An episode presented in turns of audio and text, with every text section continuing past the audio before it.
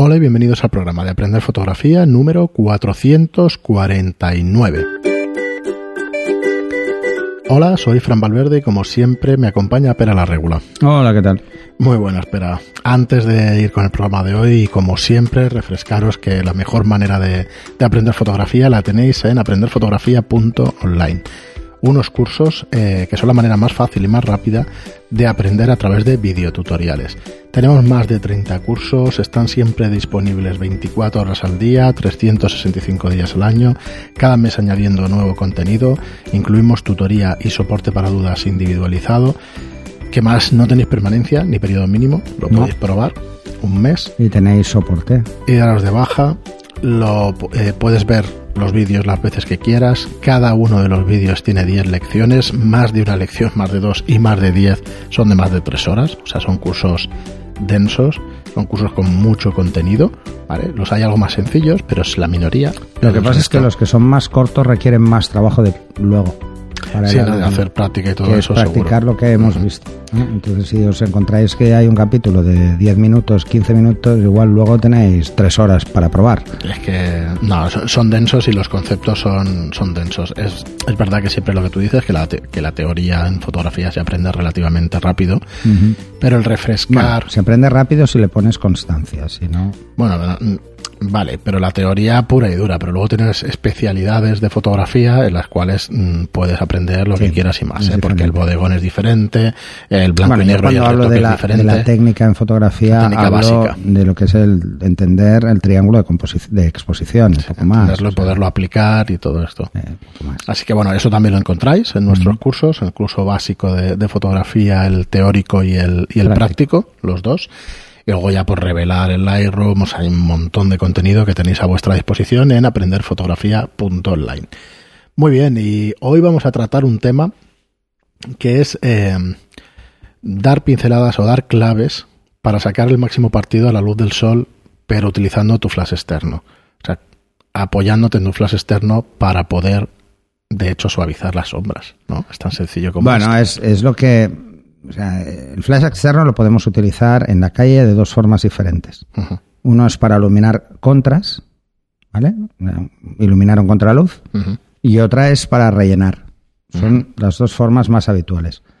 Porque para iluminar escenas no nos vale, es demasiado pequeño y poco potente. ¿eh? Entonces no nos va a servir eh, demasiado al menos. ¿eh? Y, hablamos del flash de Zapata en la cámara, no sacado, ni haciendo strobes, ni estas cosas, que sería otra, otra opción.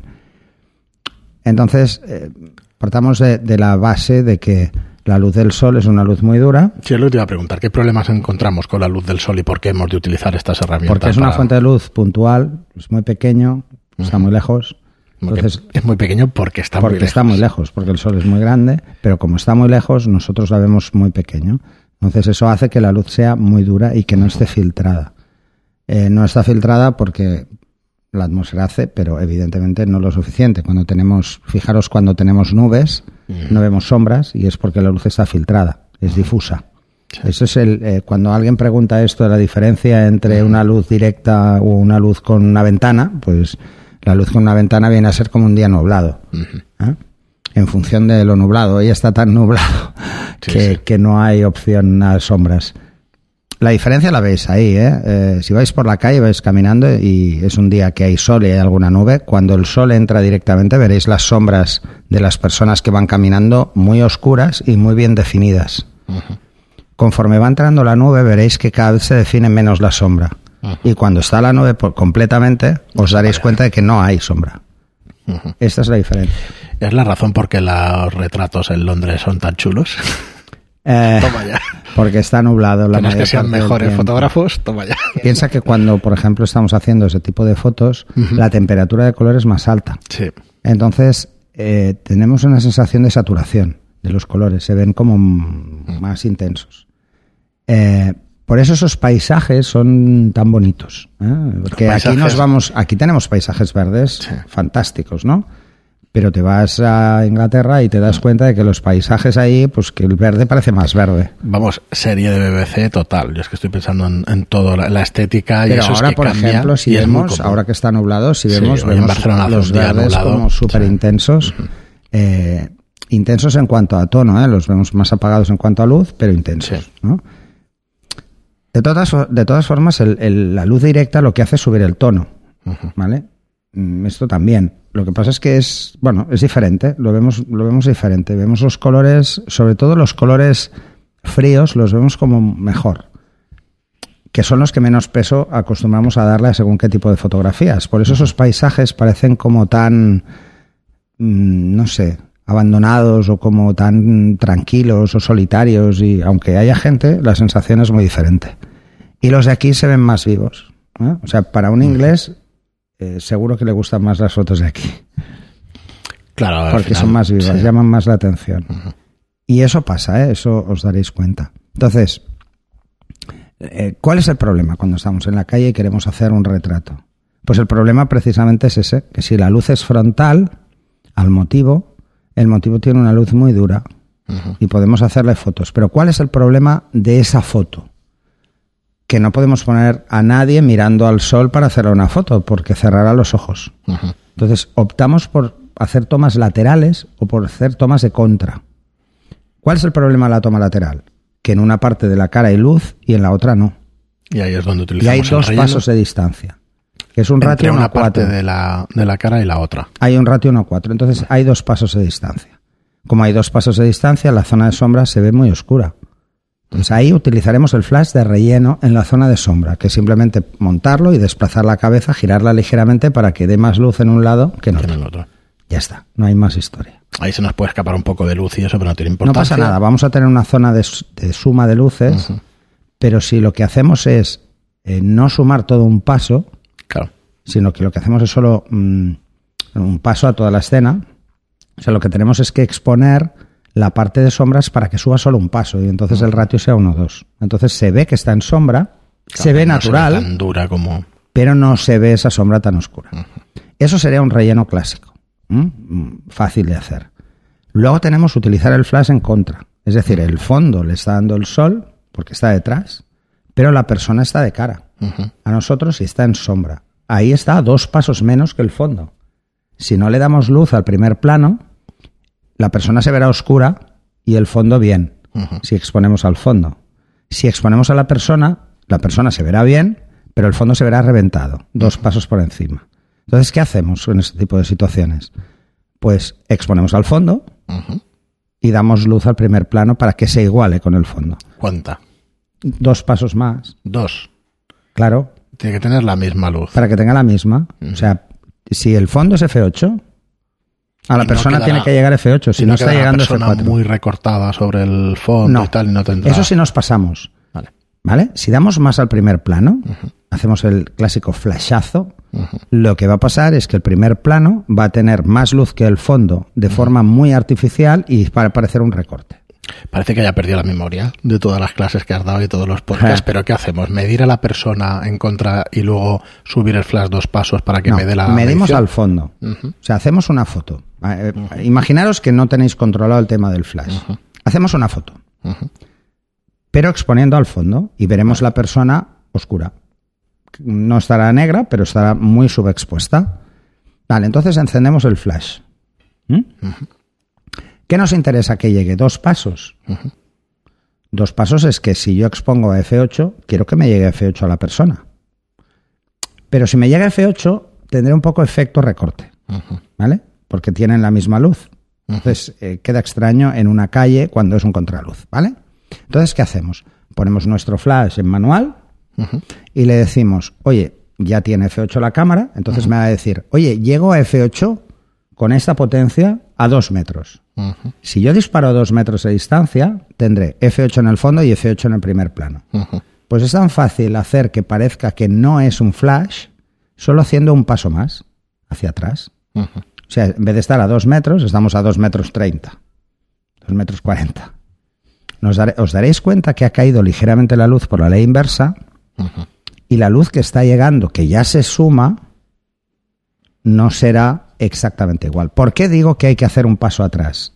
Para que quede menos bestia. Porque fijaros en un detalle. El fondo lo hemos expuesto a F8. La persona en contra está a F4. Está dos pasos por debajo siempre. ¿Vale? Está a F4. Si yo pongo mi flash a F8 sobre algo que está a F4, el resultado es F9. Hay suma de luces porque ya llega a F4. Entonces hay F9. Por eso se ve un efecto flash, porque realmente cuando yo le digo F8 al primer plano, como ya tiene F4 la escena, estoy sumando un poco de luz. Al hacer este paso hacia atrás, estos 30, 40 centímetros, estoy compensando ese tercio que tiene de más. Y lo estoy dejando realmente en F8. Eh, es algo muy sencillo de hacer y ya está. Si, por ejemplo, no hubiera luz, estuviésemos a oscuras, ¿vale? Y quiero hacer una foto de una persona con flash, pues si me dice F8 a dos metros, pues a dos metros. Si me pongo a metro y medio, flashazo. Si me pongo a dos metros y medio, sube expuesto. Vale, entonces, eh, veis, ahí es donde están las diferencias. Eh, cuando lo vamos a usar, por ejemplo, para iluminar solo una parte, solo un lado de la cara, al girar la cabeza, lo que hacemos es que llegue la mitad de la luz para que solo sume un paso. No los dos que necesitamos en un contra, sino solo uno. Entonces, ¿qué hacemos? le decimos, pues la persona está a dos metros, pues hacemos que el flash llegue a un metro. Entonces, la caída de luz caerá un paso y llegará a iluminar ese lado, más el F4 que da en ese lado, será menos de un tercio y no se notará y subirá lo suficiente, ¿no? Esto parece muy complicado a priori, pero es muy simple. En el, flash, en el curso de Flash de Zapata eh, lo explico y es muy fácil de entender y una vez se entiende, Mm, el, uso en ETTL es prácticamente nulo. Es que no lo necesitas. No, porque tienes mucho más control. El flash en ETTL tiene como ventaja que yo no tengo que pensar demasiado, pero como inconveniente es que hace lo que le da la gana. O sea, él evalúa la escena y en función de la escena y del predestello ilumina. Entonces nos va a pasar que unas fotos estarán por encima, otras por debajo y tendremos que ir corrigiéndola una a una.